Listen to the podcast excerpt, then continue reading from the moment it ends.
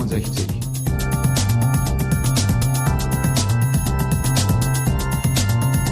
Office 365 verstehen und nutzen. Mit Martina Grom aus Wien Und Michael Greth aus Berlin. Willkommen zur zweiten Ausgabe des Club Office 365. Ähm, hallo Martina.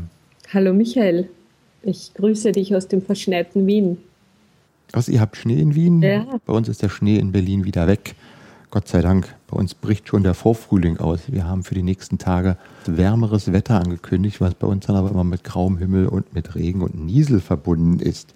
Ja, wir hatten gestern ein richtiges Schneechaos in Wien mit viel Wind und viel Schnee und war ganz spannend. Heute ist es, ist es nett, es ist schön weiß draußen und es beruhigt sich die Lage auch wieder. Unsere erste Ausgabe hat ja sehr viel positives Feedback gebracht. Danke an die Hörer und alle, die Kommentare gegeben haben. Ich habe mich total gefreut, dass ich ja so viel direktes Feedback bekommen habe. Es ist ja oft so, wenn man, wenn man bloggt oder einen Podcast aufnimmt, dass man ähm, wenig Feedback bekommt, dass man zwar dann und wann einmal, wenn man mit jemandem spricht, der sagt, ah, den Artikel habe ich gelesen, der hat mir so viel geholfen.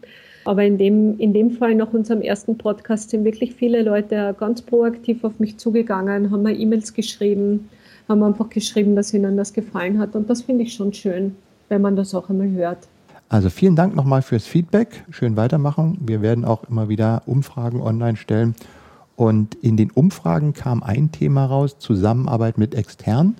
Das war von allen Themen, die wir so ein bisschen vorgegeben haben, das Nummer eins Thema. Und du hast dir das ein bisschen ähm, genauer angesehen. Und da kommen wir nachher zu und als einen unserer beiden Schwerpunktthemen heute. Ja, genau. Und ähm, für alle jene, die heute das erste Mal dabei sind, Feedbacks könnt ihr uns senden über die Webseite cluboffice365.de und dort auch an den Umfragen teilnehmen. Ganz traditionell auch über E-Mail und dafür haben wir die Adresse fragen at cluboffice365.de eingerichtet.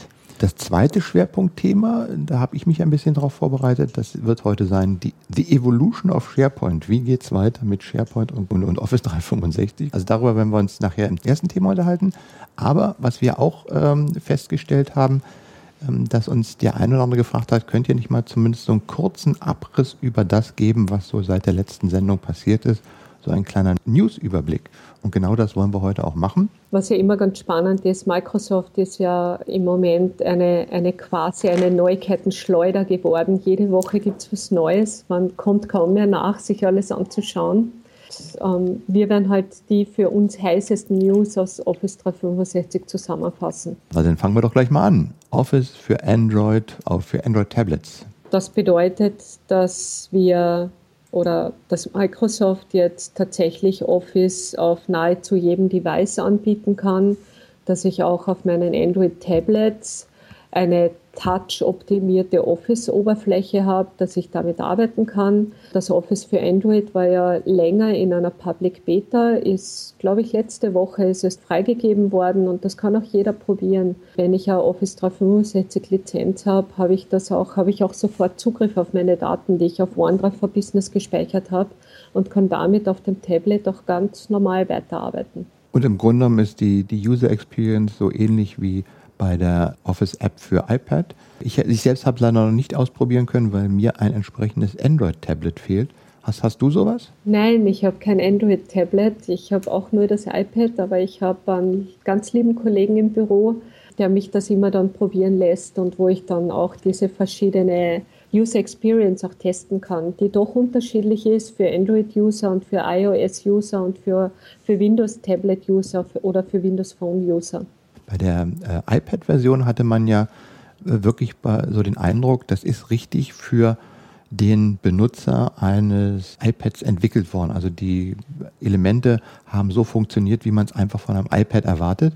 Bei Android ist ja so ein bisschen andere Benutzer-Experience. Ist das ähm, Office dann auch entsprechend angepasst? Ja, das ist definitiv so. Also man sieht schon, dass die mobilen Apps sich auch tatsächlich unterschiedlich verhalten, je nachdem, ähm, welches Endgerät man dann verwendet. Ja, also die Grundfunktionalität ist zwar gleich, aber ähm, auch das Office passt sich quasi an, an das Device, wie es eben ausschauen soll. Jetzt fehlt eigentlich nur noch das Office für Windows. Ja. Äh, und das ist aber auch angekündigt worden für Windows 10, ne? Ja, richtig. Und ähm, soweit ich weiß, ist äh, jeder, der Windows 10 in der Preview schon installiert hat, bekommt auch Zugriff zum Office für Windows und kann das dann auch gleich testen. Im Moment gibt viel Rumor im Web, dass auch das Office 16 jetzt, wenn man sich auf die Connect-Seite verbindet und ein NDE zeichnet, auch das sofort public getestet werden kann gerne mal einfach anmelden auf der Connect-Seite und sich dann das Office dort anschauen. Und wie gesagt, alle Windows Insider, die ja Windows 10 testen und auch auf die neuen Releases warten, die jetzt fürs Windows Phone kommen werden, auch dort gibt es schon den Zugriff auf das Office, also auf das neue Office für Windows 10 oder also dann wird es auch ein, ein Office geben, was ich auf ähm, zum Beispiel auf dem Surface, also auf einem Windows Touch-Gerät entsprechend optimiert bedienen kann. Ich bin mal gespannt, wie man die Brücke schafft zu den, den klassischen Desktops, die immer noch mit Maus und Tastatur bedient werden. Denn eigentlich, wenn ich mir so, ein, so eine Textverarbeitung wie Word anschaue, dann äh, die meisten arbeiten ja eben doch an ihrem Desktop mit einer Tastatur und mit einer Maus und arbeiten damit. Da muss die Umgebung natürlich sich auch immer noch mit diesen ähm, Dingen bedienen lassen und halt nicht nur mit dem Touch auf dem Tablet. Ich finde äh, die iOS-Varianten von Word, Excel und äh, besonders PowerPoint ist natürlich super weil man damit extrem gut präsentieren kann. Aber zum Beispiel in Word würde ich auf dem iPad auch keinen extrem langen Text schreiben, weil das ist einfach dafür nicht gedacht. Da brauche ich immer noch mal eine richtige Tastatur. Und da diesen, diesen Sprung zu schaffen oder diese Verknüpfung zu schaffen, dass man dann nicht irgendwie nochmal zwei völlig unterschiedliche Systeme hat, sondern dass das alles integriert ist und egal welche man Device man aufklappt, man sich sofort zu Hause findet, das ist dann, äh, glaube ich, eine ganz äh, gute Herausforderung und mal sehen, ob Microsoft das so hinkriegt. Es ist auch ganz spannend, wie sich, wie sich einfach Dinge auch verändern. Ich bin da total bei dir. Also jeder, der behauptet, der kann auf einem iPad genauso produktiv sein, als es auf am Computer ist, wo er Maus und Tastatur hat, wenn er ein längeres Dokument schreibt. Das ist schon eine richtige Herausforderung, weil ähm, ich persönlich, ich schreibe natürlich auch auf dem iPad und auf dem Tablet mit der mit der Bildschirmtastatur, aber es ist ganz was anderes, als wenn du eine Tastatur vor dir hast, weil du bist einfach schneller, weil wir das auch gewohnt sind, das als Eingabemethode zu nehmen. Ja. Ich habe jetzt äh, ein Surface 3 und ich bin, ich, ich merke einfach, ich habe mir in den letzten 15 Jahren einfach das Schreiben mit dem Stift abgewöhnt. Und deswegen ist es für mich zum Beispiel ähm, jetzt nicht der große Vorteil, dass ich mit einem Surface 3 auch mit einem Stift schreiben kann, weil ich es einfach auch nicht mehr gewöhnt bin. Und ich bin ganz, bin ganz gespannt, wie sich das in den nächsten Jahren einfach verändern wird wahrscheinlich werden wir in ein paar Jahren unsere Texte ganz einfach durchdiktieren und über Cortana oder Siri oder wie auch immer sie dann heißen mögen, ähm, einen digitalen Assistenten haben, der einfach alles aufnimmt und unsere Texte dann fein, fehlerfrei übersetzt und wir haben unsere Word-Dokumente dann so gespeichert. Lass uns mal weitergehen in dem, was äh, noch äh, Neues so passiert ist. Outlook für iOS ist rausgekommen.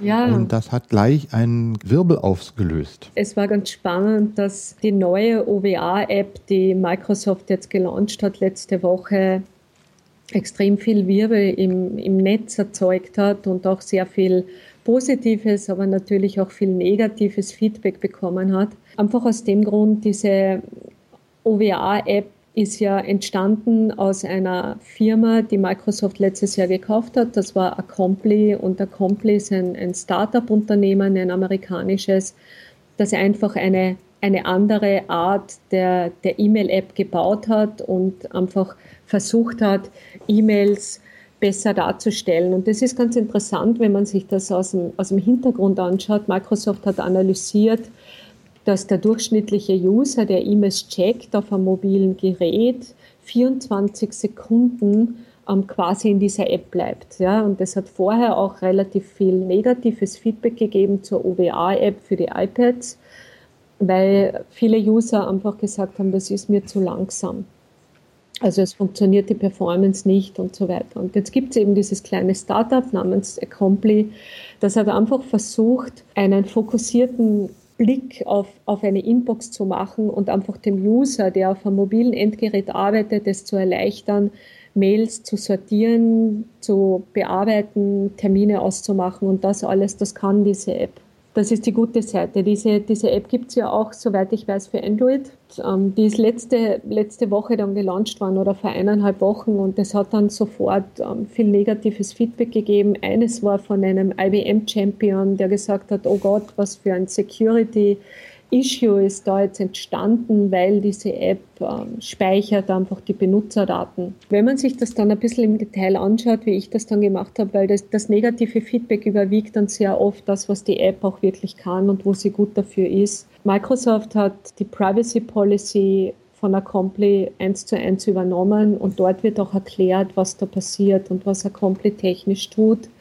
Die verbinden sich mit Exchange Active Sync auf die Mailbox, tun Daten zwischenspeichern, um sie einfach in diesem fokussierten View auch aufbereiten zu können und pushen sie dann direkt auf das Endgerät des Users. Das macht jeder andere Client, der Exchange Active Sync verwendet, auch in gewisser Weise, weil irgendwo brauche ich ja Zugriff auf die, auf die Mailbox. Was dort natürlich ein bisschen mitgespielt hat, ist, Acompli ist als typisches Startup, ähm, laufen die auf Amazon Web Services und da gibt es immer so einen kleinen Aufschrei, oh Gott, wie kann Microsoft statt Azure Amazon verwenden? Was auch dazu gekommen ist, dass diese Acompli-App auch ähm, Google-Apps gut bedienen kann und auch ähm, Dropbox bedient und auch solche Services bedient und ähm, für verschiedene Services auch unterschiedliche Arten der Authentifizierung verwendet, nämlich zum einen OAuth, ähm, was bei Google ist, was bei Outlook.com ist und so weiter,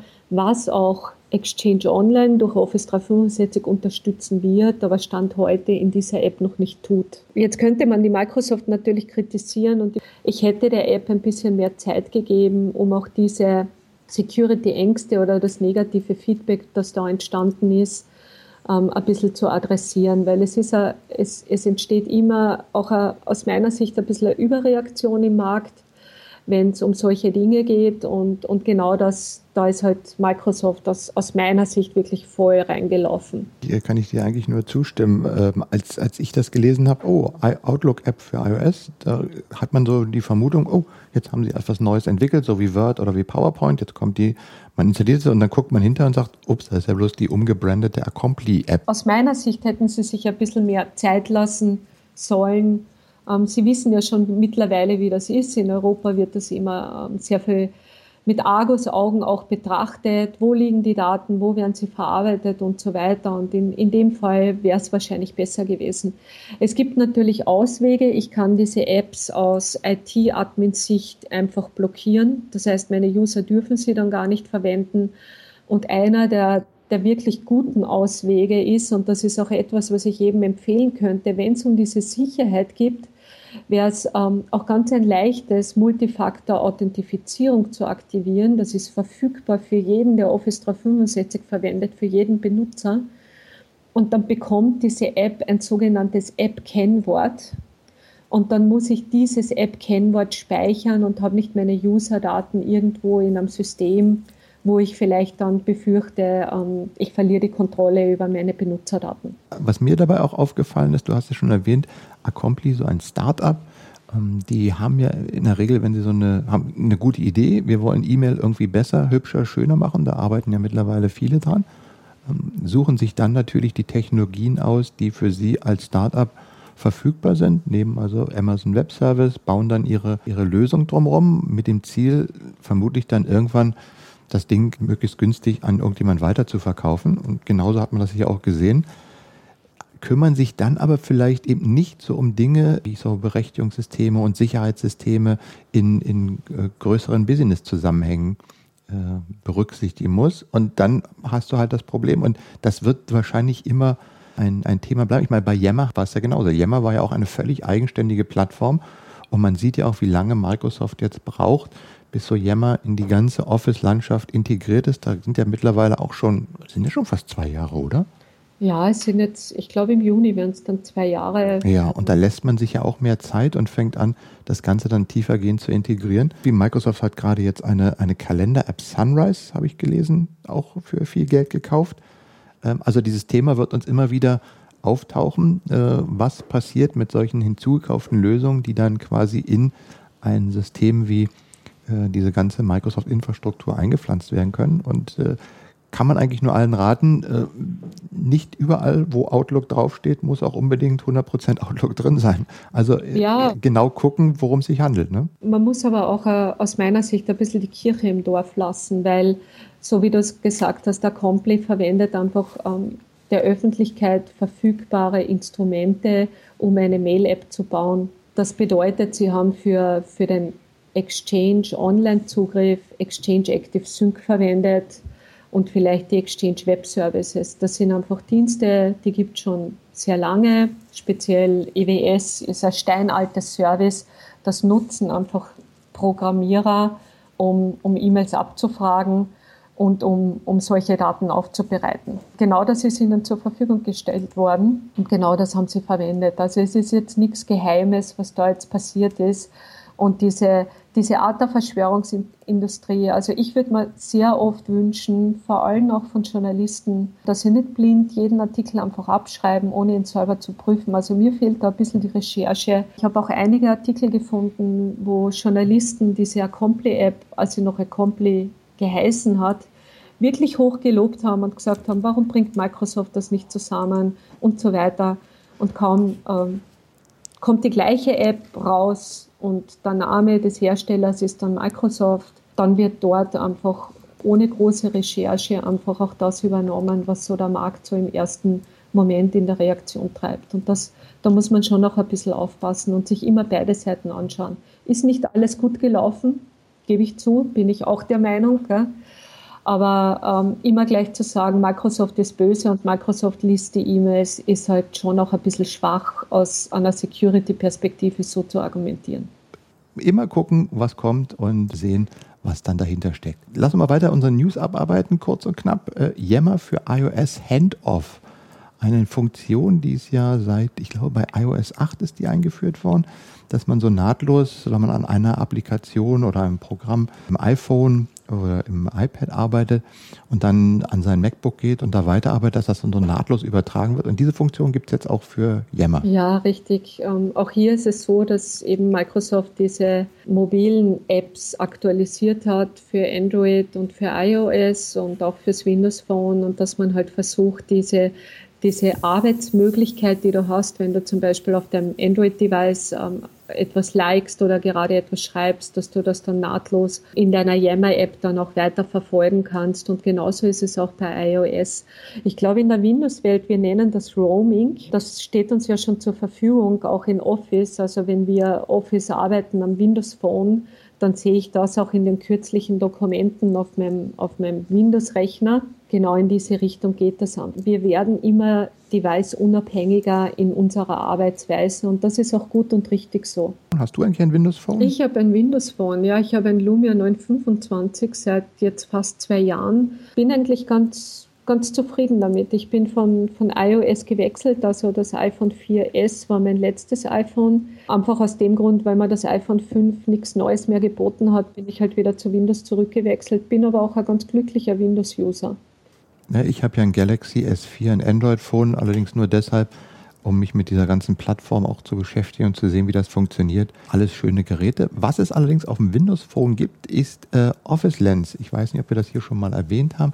Office Lens, eine kleine App, mit der man ähm, Fotos machen kann und die werden dann entsprechend aufbereitet, um daraus zum Beispiel als Dokument den Text zu scannen oder ähm, ein Foto äh, noch ein bisschen optisch anzupassen oder mit der Whiteboard-Funktion, dass ich ein Whiteboard, was ich vielleicht in einer Konferenz, einer Veranstaltung mitgeschrieben habe, einfach abfotografiere. Das wird dann optisch äh, aufbereitet, sodass man das alles besonders gut lesen kann. Und von dort aus kann man es dann zum Beispiel in ein OneNote speichern.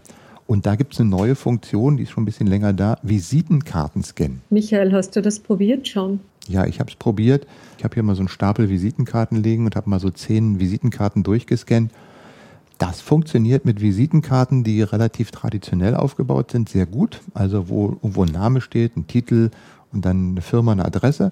Wenn aber, ich sag mal, kreative Designer an so eine Visitenkarte gegangen sind und die Texte und die Namen dann hochkant oder in äh, beliebigen Schriften oder sowas aufgebaut haben und nicht in der üblichen Reihenfolge, dann wird es schwieriger. Aber ich vermute mal, das wird es für jeden Visitenkartenscanner kennen. Aber vom Prinzip her funktioniert das ganz gut. Visitenkarte einscannen, Text rausziehen. Ich bin, ich bin überhaupt so ein, ein Fan von äh, digitalen Visitkarten, dass man da einfach, ich weiß nicht, mit Tap und Cent seine Kontaktinformationen austauschen kann und nicht mehr Visitkarten einscannen muss und die dann danach einfach zum Altpapier wirft oder auch behält oder sonst etwas. Also mir wird das ganz gut gefallen, wenn wir unsere Kontaktinformationen so austauschen könnten. Ja, man kann die als, als wie heißt dieses Standardformat VCF, Visitenkarten. Genau, ne? genau, VCF, Visitkarten. Das kann man jetzt exportieren. Ja. ja. Dann ist noch etwas neu, da kannst du vielleicht ähm, mehr darüber sagen, ist ähm, Bibliotheken in Office 365. Die unterstützen jetzt neue Inhaltstypen. Im SharePoint Online, wer mit Dokumentbibliotheken gearbeitet hat, der weiß, dass wenn man sich in einer Dokumentbibliothek verschiedene Inhaltstypen eingerichtet hat, also nehmen wir mal an, eine Vertragskopie, eine AGB, ein Anschreiben. Dann konnte ich diese ganzen Inhaltstypen in der Dokumentenbibliothek aktivieren und wenn ich dann oben auf den Knopf Neu gedrückt habe, dann erschienen mir diese ganzen Inhaltstypen und ich konnte quasi auf Basis dieser Vorlage dann mit meinem Text sofort anfangen. Das gab es bisher in SharePoint Online oder Office 365 nicht, ist jetzt auch verfügbar.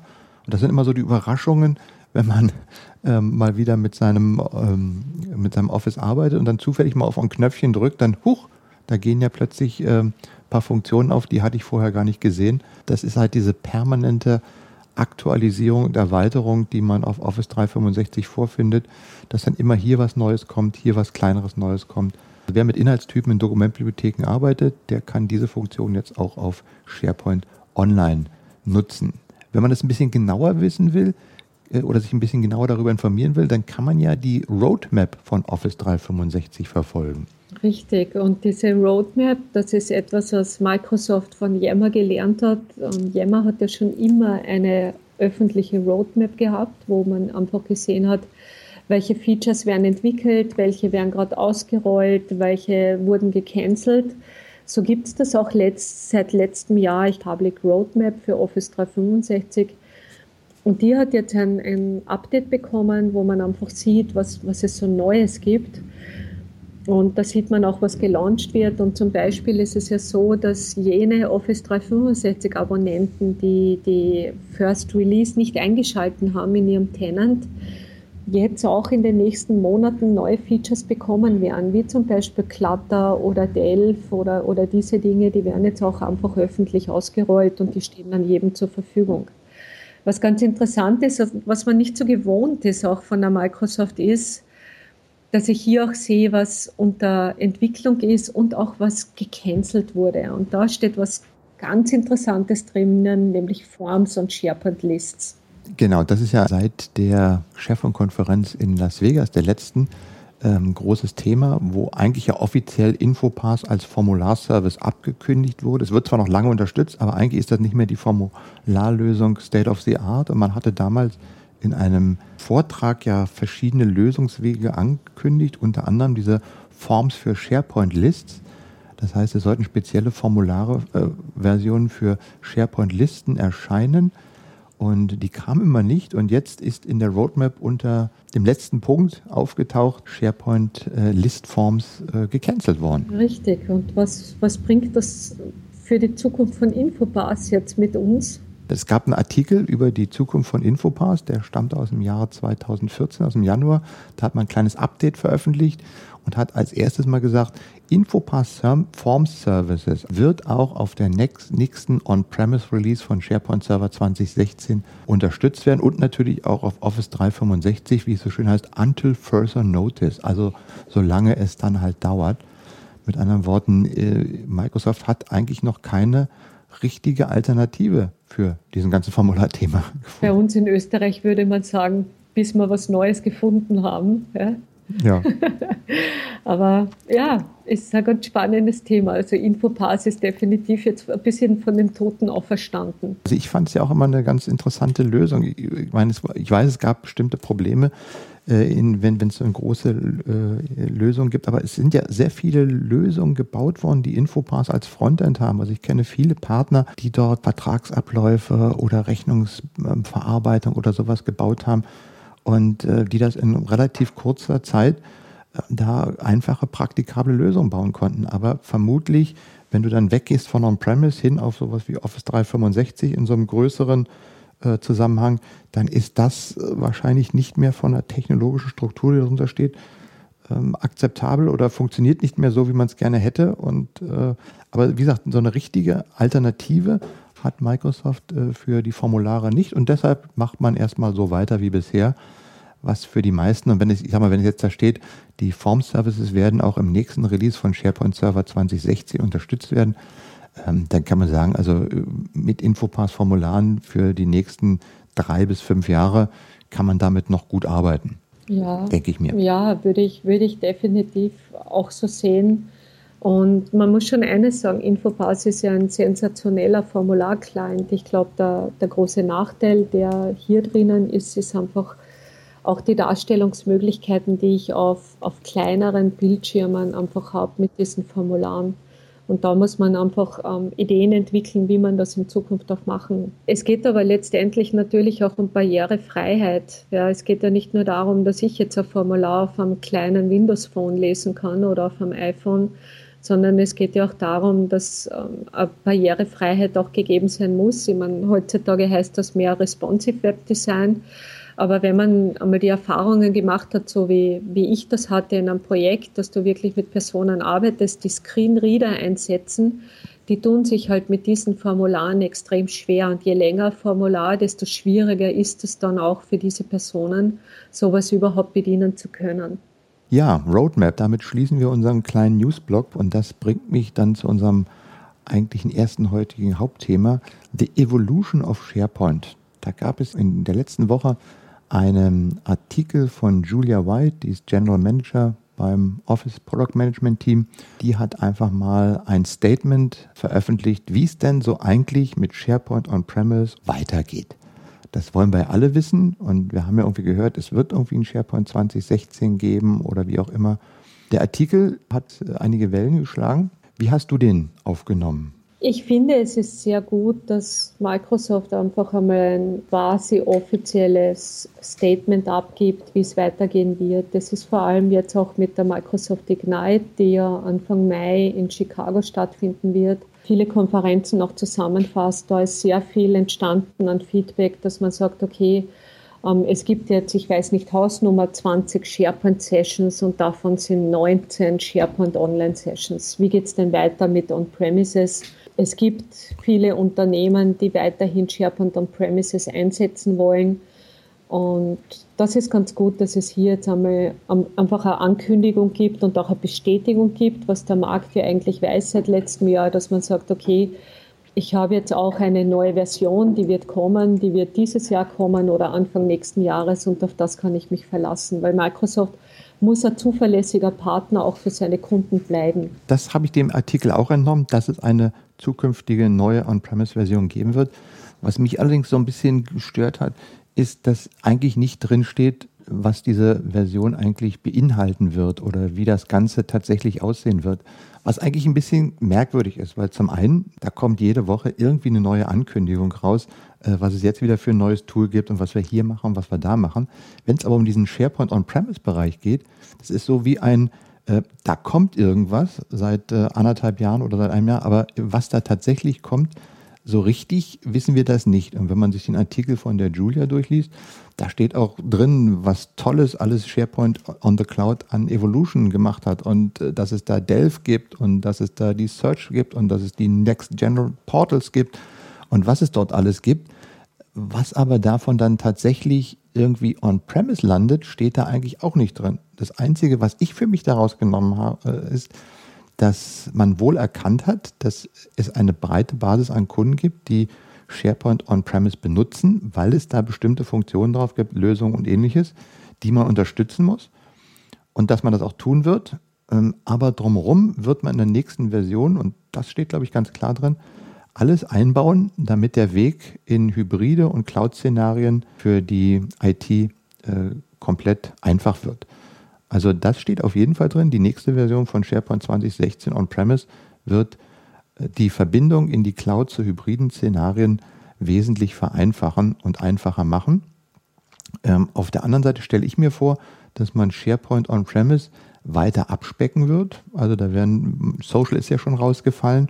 Und ich denke mir, das ganze BI-Thema, wenn ich da so sehe, was Power BI derzeit macht, äh, das wird auch irgendwie weniger werden. Funktionen so wie Delve und Next-Gen Portals, die werden vermutlich nie auf ähm, On-Premise kommen. Das wird immer irgendwie eine hybride Lösung bleiben.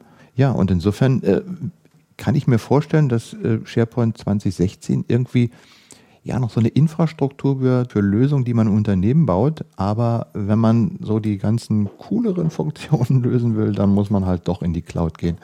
Und dieses wird wahrscheinlich die SharePoint 2016 Version massiv unterstützen. Man stellt ja auch irgendwo dieses ganze Modell um, dass es halt das, was on SharePoint Online ist, mit diesem Software as a Service Modell, dass das auch praktisch Grundlage dann für ähm, die 2016er Version sein wird, dass man da einfach auch äh, einfacher ähm, auf die verschiedenen Funktionen zugreifen kann, dass man das Ganze voneinander separiert hat, sodass es auch besser skalierbar ist und besser managebar ist. Hast du da äh, schon irgendwelche Einsichten? Nein, es ist, es ist definitiv so, dass das SharePoint auch mit der, mit der nächsten Version 2016, die on, on entstehen wird oder die es dann geben wird, einfach in die Richtung geht, dass wenn man eine SharePoint-Lösung dann auch entwickelt, dass, also ich kann jedem, jedem Entwickler und jedem SharePoint-Partner nur wirklich den guten Tipp geben, sich das neue App-Modell anzuschauen. Auch zu prüfen, ob die eigenen Applikationen, die man für SharePoint entwickelt hat,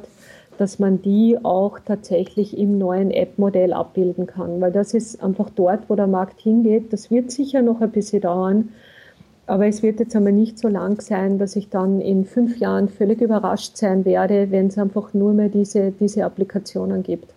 Und das ist ja auch was Gutes, weil dieses tiefe Reinprogrammieren in SharePoint, dass man bei jedem Reboot von dem Server oder bei jedem Update von dem Server einfach Angst haben muss, dass der Server auch wieder startet und dass die Applikation wieder funktioniert, das sollte man einfach abstellen. Also zugunsten des Kunden und dann natürlich zugunsten des Partners, dass man sagt, wir haben eine Applikation, und egal welches System du einsetzt, mit den Systemvoraussetzungen SharePoint 2016 oder SharePoint Online wird diese Applikation einfach funktionieren.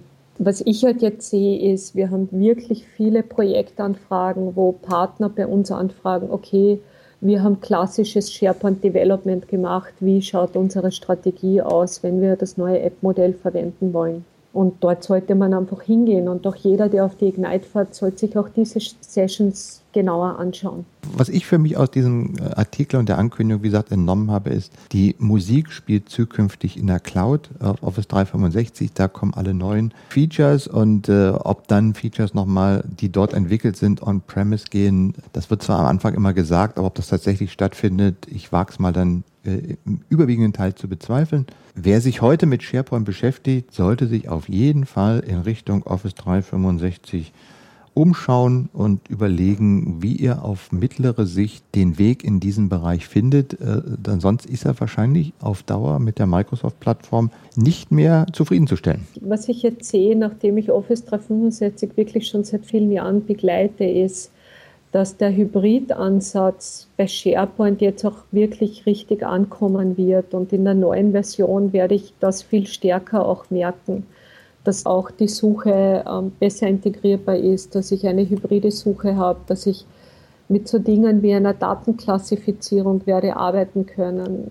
dass ich Delphi online habe, on-premises aber die Infrastruktur nicht habe, aber trotzdem diese Suchkonnektoren auch haben kann, dass auch mein Delph on-premises on Inhalt indizieren wird können oder der Office Graph. Das sehe ich, wie es bei Exchange war. Exchange hat das ja sehr lange Historie, war sicher das erwachsenste Produkt in der Office 365-Reihe. Und dort ist Hybrid, ist einfach mittlerweile State of the Art. Da gibt es einen Config Wizard, den klickt man an. Wenn man alles schön konfiguriert hat, dann habe ich eine Hybridinfrastruktur, die kann ich verwenden. Und ich glaube, SharePoint geht auch hier in, in diese Richtung, dass es für die IT oder für Unternehmen auch einfach eine gute Kombination geben wird aus Online und On-Premises. Wenn man die Entwicklung von SharePoint 2001 mal so bis 2013 sieht, dann ging es ja immer darum, diese ganze Plattform noch zu erweitern. SharePoint hat sich ja so zu einem kleinen Monster entwickelt, was irgendwie alles, was um ihn rum so assimiliert hat, Content Management Server und, und Suche und BI. Und jetzt ist man am Punkt angelangt, wo man merkt hat, das ging dann alles nicht mehr so richtig und jetzt bricht man alles wieder auseinander, äh, geht in einzelne Dienste, Services, die dann besser managebar sind, übersichtlicher sind, wo man dann auch verteilen kann zwischen On-Premise und der Cloud. Ja, aber darauf muss man sich halt einstellen und das wird der Weg sein. Ich denke mir, das werden dann auch die Ankündigungen sein. Schade finde ich nur, dass man sagt, okay, du musst jetzt noch bis Mai warten, bis man dir was Vernünftiges erzählt, wie das dann tatsächlich aussieht. Denn auf der anderen Seite so eine Struktur- und Infrastrukturentscheidung, die macht man dann auch nicht mal von heute auf morgen. Nicht? Und selbst wenn du sagst, du kriegst viele Anfragen äh, von äh, Partnern, die sich auf das neue Modell trainieren lassen wollen oder dort umgehen wollen, äh, das geht ja nicht von heute auf morgen. Also da bräuchte man schon eine etwas detailliertere Roadmap, dass sowas machbar ist. Sieht man ja in Office 365 und an Yammer. Lange Rede, kurzer Sinn. Hybrid wird eins der wichtigsten Themen in den nächsten zwei, drei Jahren sein, denke ich mir. Ja, ich, ich glaube auch, was heute im Markt einfach passiert, ist diese Gewissheit oder diese Einsicht, dass man sieht, dass das Online-Service mittlerweile das liefert, was Microsoft zu Beginn versprochen hat, dass sie gesagt haben, wir werden neue Features, werden zuerst in der Cloud kommen, bevor sie on-premises kommen. Das hat zu Beginn lange Zeit nicht gestimmt. Wir wissen das alle, also wo wir Pipos noch hatten und so weiter, da war es eigentlich immer umgekehrt. Und mittlerweile hat die Microsoft aber wirklich einen Weg gefunden, wo sie sagen, okay, jetzt können wir das liefern und jetzt liefern wir das auch. Das ist durchaus positiv auch zu sehen, weil ich auch einfach sehe, dass ein Service wie Delphi mit einem Office Graph vielleicht auch on-premises gar nicht betreibbar wäre. Und dass das einfach ein Dienst ist, den ich nutze, der mir halt aus der Cloud zur Verfügung gestellt wird. Stimme ich dir voll zu. Die Cloud und die technologischen Möglichkeiten, die man hat, bieten natürlich ganz andere Voraussetzungen, um solche intelligenten Systeme aufzubauen, die kriegst du wahrscheinlich nie in einer vernünftigen Infrastruktur on-premise. Office 365 ist ja eben schon ein komplettes Konglomerat. Das ist ja nicht nur SharePoint, das ist Lync, das ist Exchange. Und wenn du das alles in deiner eigenen Infrastruktur betreiben möchtest, herzlichen Glückwunsch. Das wird ja auch immer komplizierter. Natürlich, wenn ich die Infrastruktur on-premises betreibe, sie läuft dann bei mir und so weiter. Aber was ich sehe, ich, ich investiere dann auch sehr viel Geld und auch Ressourcen in den Betrieb und in die Hardware, der mir auf der anderen Seite aber vielleicht auch für den Projektfortschritt helfen würde. Also man muss da einfach umdenken, wenn man ein fertiges System nutzt, das in, in der Wolke betrieben wird, dann habe ich vielleicht auch ein bisschen mehr Budget für das Projekt selber. ja, also warten wir es ab, wie das Ganze weitergeht. Lass uns mal zum zweiten Schwerpunktthema unserer heutigen Ausgabe kommen. Und das war sozusagen das Wunschthema unserer Zuhörer, Zusammenarbeit mit Externen. Und das ist ja so ein kleines Steckenpferd auch von dir. Zusammenarbeit mit Externen, da denke ich immer, okay, richte meine Teamzeit ein, wir arbeiten jetzt über SharePoint. Ist das alles oder ist das mehr?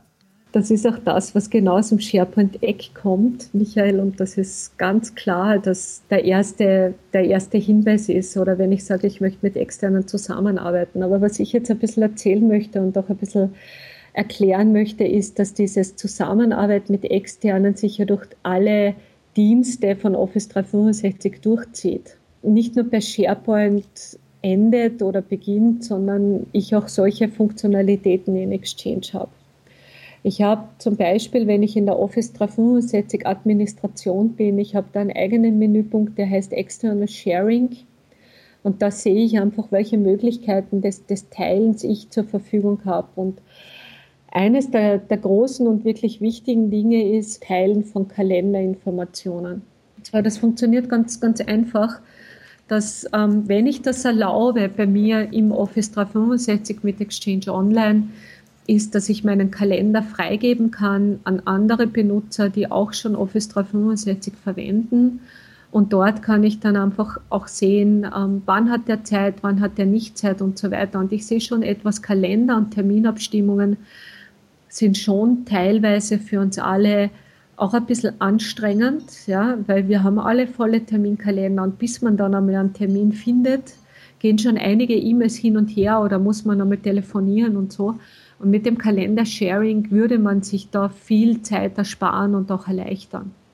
Und das ist eine, eine Funktion, die Office 365 von Haus aus bietet. Und ich kann aber natürlich auch das Kalender-Sharing so einstellen, dass ich mit anderen Organisationen, die eine On-Premises-Infrastruktur haben, dass die auch dort ihre Kalender teilen können mit anderen Unternehmen wenn man das möchte. Also das ist schon etwas, was der Administrator konfigurieren und einstellen kann, aber was sehr oft die Benutzung extrem erleichtert. Ja.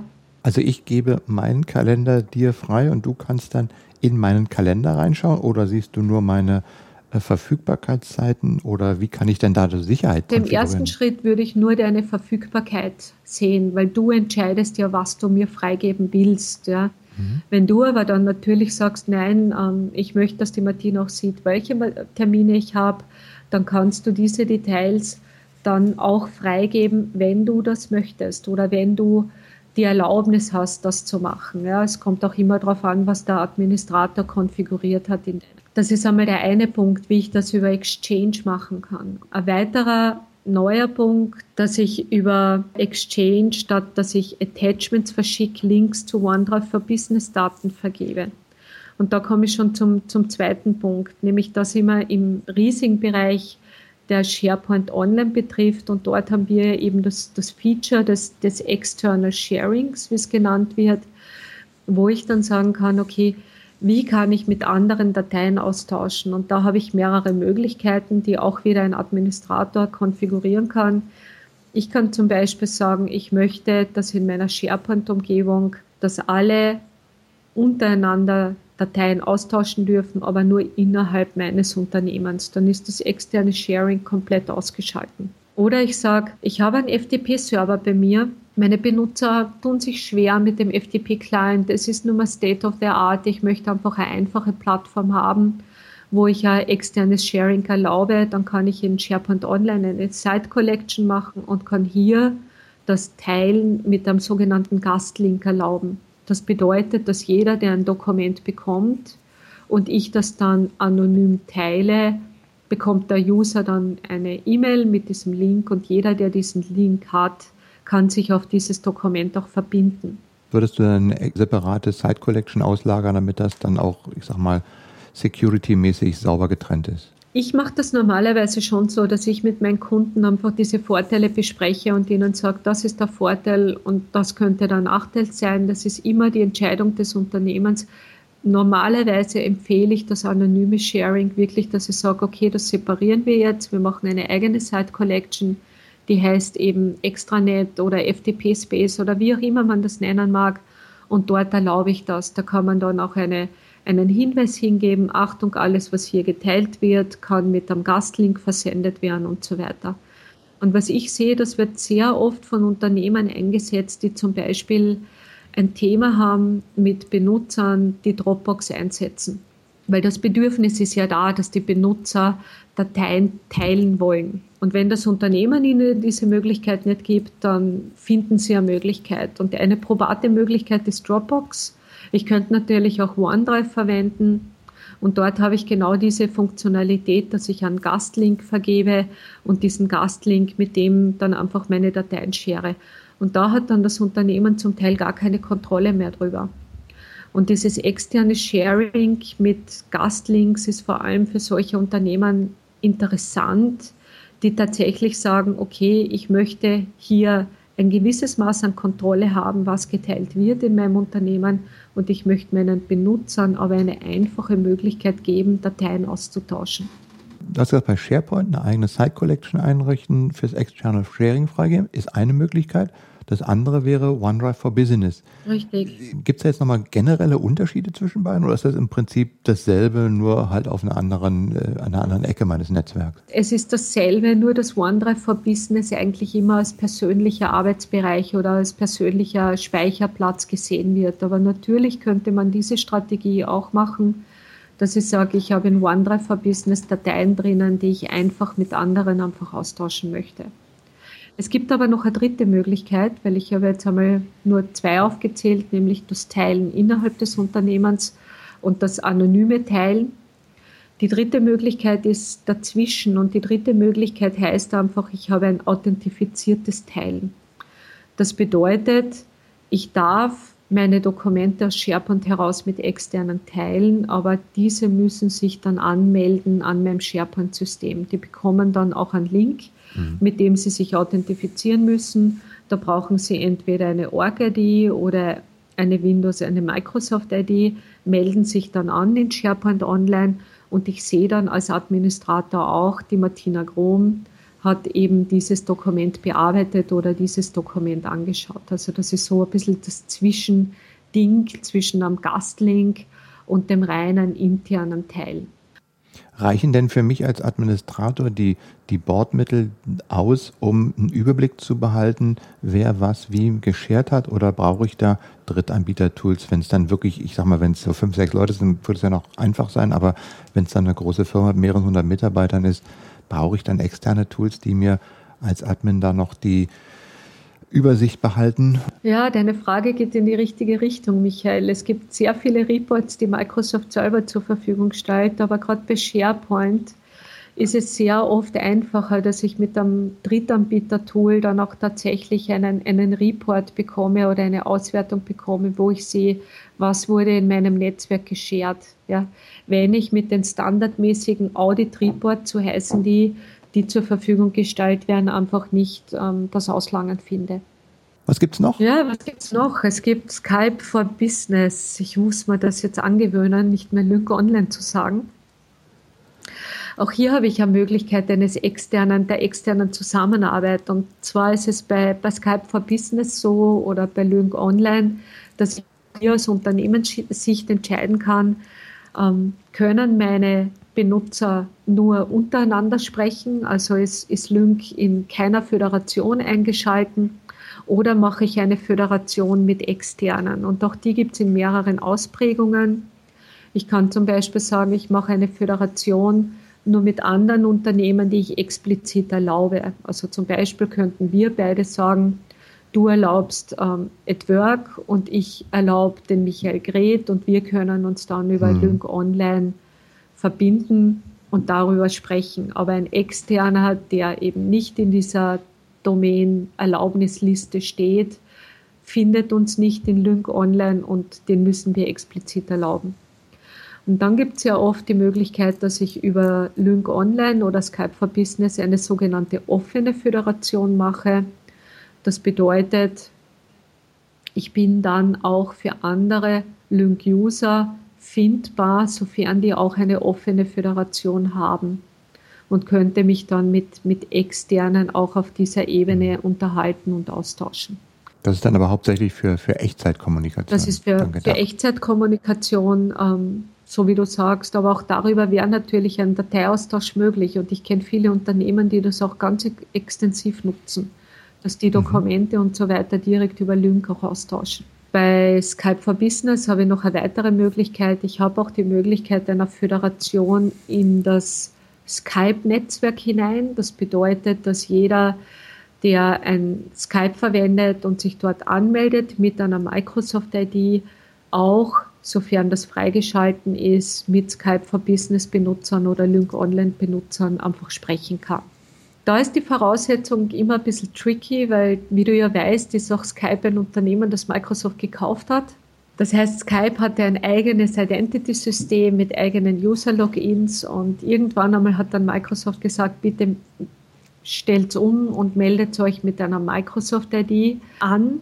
Alle diese User, die ich mit einer Microsoft-ID habe, finde ich auch in meiner Skype-Föderation.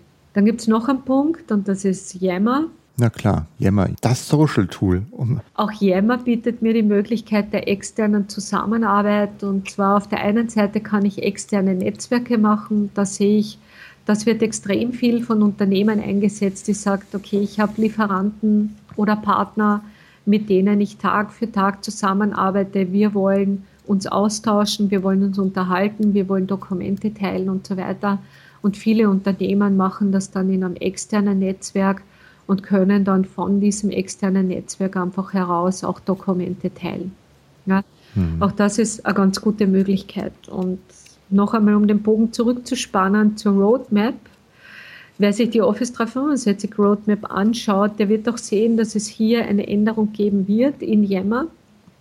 Es wird nämlich auch möglich sein, dass externe Benutzer auch ähm, in einem internen Netzwerk dann tatsächlich ähm, kommentieren und eingeladen werden können und so weiter.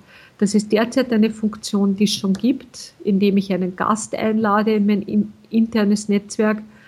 Aber es wird hier immer Funktionalität geben, wo auch Benutzer externe mit einladen werden können. Das sind ja die unterschiedlichsten Ansätze, die du jetzt hier dargestellt hast. Exchange mit der Kalenderfreigabe, SharePoint mit klassischen Dokumenten freigeben, Lync, Skype for Business für die Echtzeitkommunikation, Yammer, Social Tool. Da muss man sich aber, glaube ich, vorher auch Gedanken drüber machen, wie man mit extern kommunizieren will. Man kann ja nicht irgendwie sagen, nehmt euch, was jetzt so gefällt.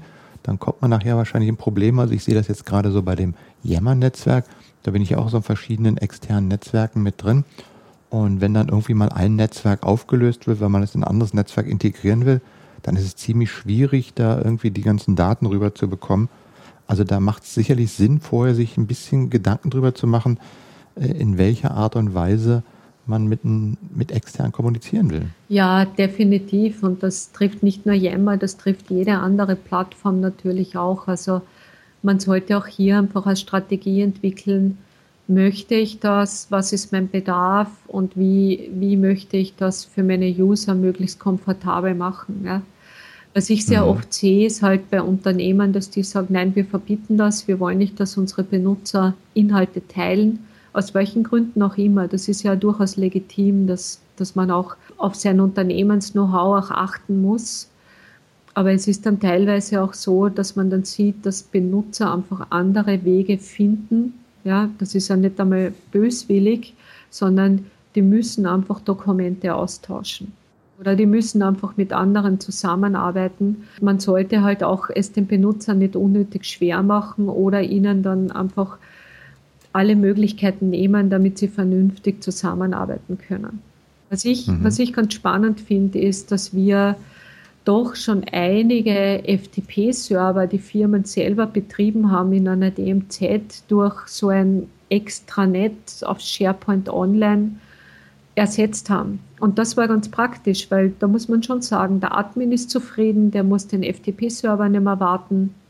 Und der Benutzer ist zufrieden, weil er hat jetzt einfach ein Online-Tool, mit dem er sich schneller auskennt. Und alle Lösungen funktionieren ja auch mobil. Genau, dort geht es halt einfach hin. Aber was man natürlich auch immer betrachten sollte, ist der Sicherheitsgedanke. Und was ganz stark einfach kommt, ist, dass sich Unternehmen auch damit auseinandersetzen müssen, was ist ein Dokument, das bei mir schützenswert ist? Wie gehe ich mit einer Dokumentenklassifizierung um? Brauche ich Data Loss Prevention? Brauche ich Information Rights Management? Wie schütze ich meine Daten? Und das ist, glaube ich, ein spannendes Thema, das uns in Zukunft lange noch begleiten wird. Da müssen wir wahrscheinlich mal ein extra Thema machen und das Ganze mal für eine der nächsten Ausgaben auf die Agenda schreiben wie man dann mit Information Rights Management, Data Loss Prevention, Security ähm, seine Dokumente und seine Informationen auf solchen Plattformen schützen kann, insbesondere auch vor unberechtigten Zugriff. Das wäre sicher ein ganz spannendes Thema. Schreiben wir uns gleich auf, Michael, auf unsere Wunschliste. Genau. Ich habe noch zwei Dinge, die ich ankündigen möchte. Und zwar habe ich ein paar Freikarten für die CeBIT bekommen. Ja, die CeBIT, die gute alte CeBIT findet vom 16. bis 20. März wieder in Hannover statt. Wer also gerne eine Freikarte haben möchte, kostet ja mittlerweile Eintritt, glaube ich, 60 Euro. Das ist ja auch andere Zeiten als wie früher. Der schickt einfach eine E-Mail an fragen at cluboffice365.de und solange der Vorrat reicht, schicke ich dann einen entsprechenden Registrierungslink zu, mit dem man dann sich eine Freikarte besorgen kann. So, und dann, was hatte ich noch? Ich hatte mir noch was aufgeschrieben. Du bist Regionaldirektor geworden, habe ich gehört. Ja, ich bin, ich bin Regional Director seit dem 2. Februar und ich freue mich natürlich sehr. Es ist schon eine, auch eine, eine, große Ehre. Kannst du mal in zwei Sätzen sagen, was ein Regional Director macht? Also ein Regional Director ist äh, eine Person, es gibt glaube ich, 130 Regional Director weltweit, die ähm, auch sehr stark mit Microsoft zusammenarbeiten, aber quasi in der Community sehr aktiv sind und ihr Wissen auch teilen und ihre Expertise auch teilen. Mhm. Also es ist ein Microsoft-Programm. Es ist ein ne? Microsoft-Programm. Ja. Es ist ein bisschen unterschiedlich zu dem, was ein MVP ist, weil MVPs gibt es mehr und MVPs gibt es auch immer in speziellen Expertisen. Regional Directors gibt es deutlich weniger.